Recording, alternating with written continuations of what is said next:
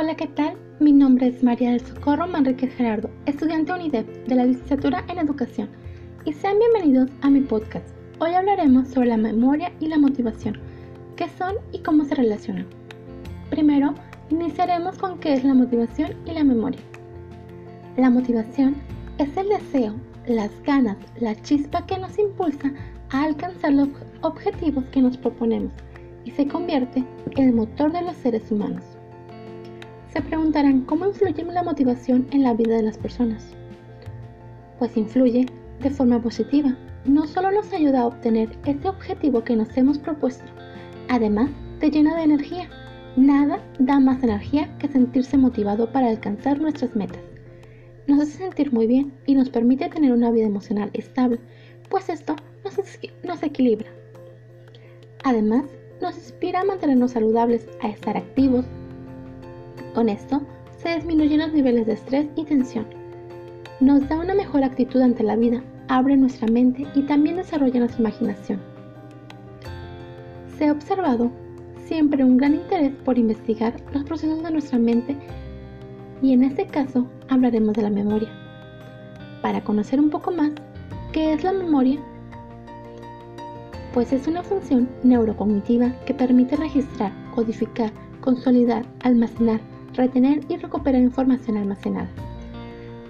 La memoria es una de las funciones más importantes de nuestro cerebro y la información que adquirimos de nosotros y de nuestro entorno se almacena en estructuras neuronales de forma que puedan recuperarse.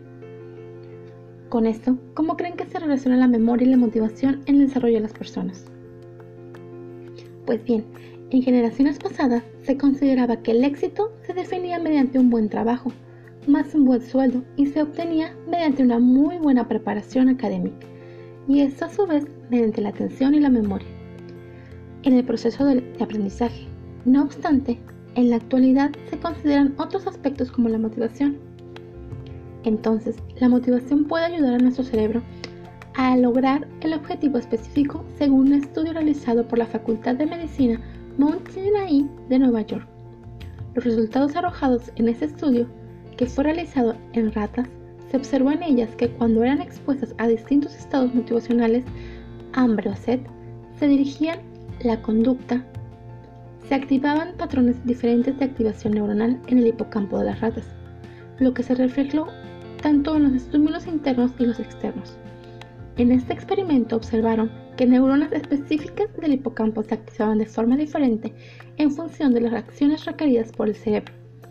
Por este motivo, concluyeron de estos resultados que podrían mostrar cómo la motivación puede influir en los procesos de memoria, ayudando a las personas a elegir entre diferentes conductas basándose en las experiencias pasadas. Y ahora, ¿cómo podría relacionarse este estudio con el desarrollo de las personas? Pues bien, por ejemplo, muchos de nosotros, cuando somos cuando fuimos pequeños y comenzamos a estudiar, esto pudo haber sido algo no muy motivador, pero con el apoyo de los maestros y padres que nos dicen que debemos estudiar, guiándonos en el proceso, motivándonos de diferentes formas, tal vez con el tiempo, al darnos cuenta que somos buenos en el estudio, o cuando alcanzamos una meta en específico, comenzamos a sentir satisfacción por por los logros es probable que encontremos cierto gusto por el estudio mediante los recuerdos de las experiencias motivacionales pasadas, ya sea por una motivación totalmente interna o externa, y esto nos lleva a enlazar los recuerdos de la memoria con la motivación. Entonces, para que una persona logre sus objetivos y el éxito, es necesario no solo de una buena memoria, sino que también de la motivación, pues una persona motivada está comprometida y dispuesta a realizar sus metas y a correr riesgos para lograrlos.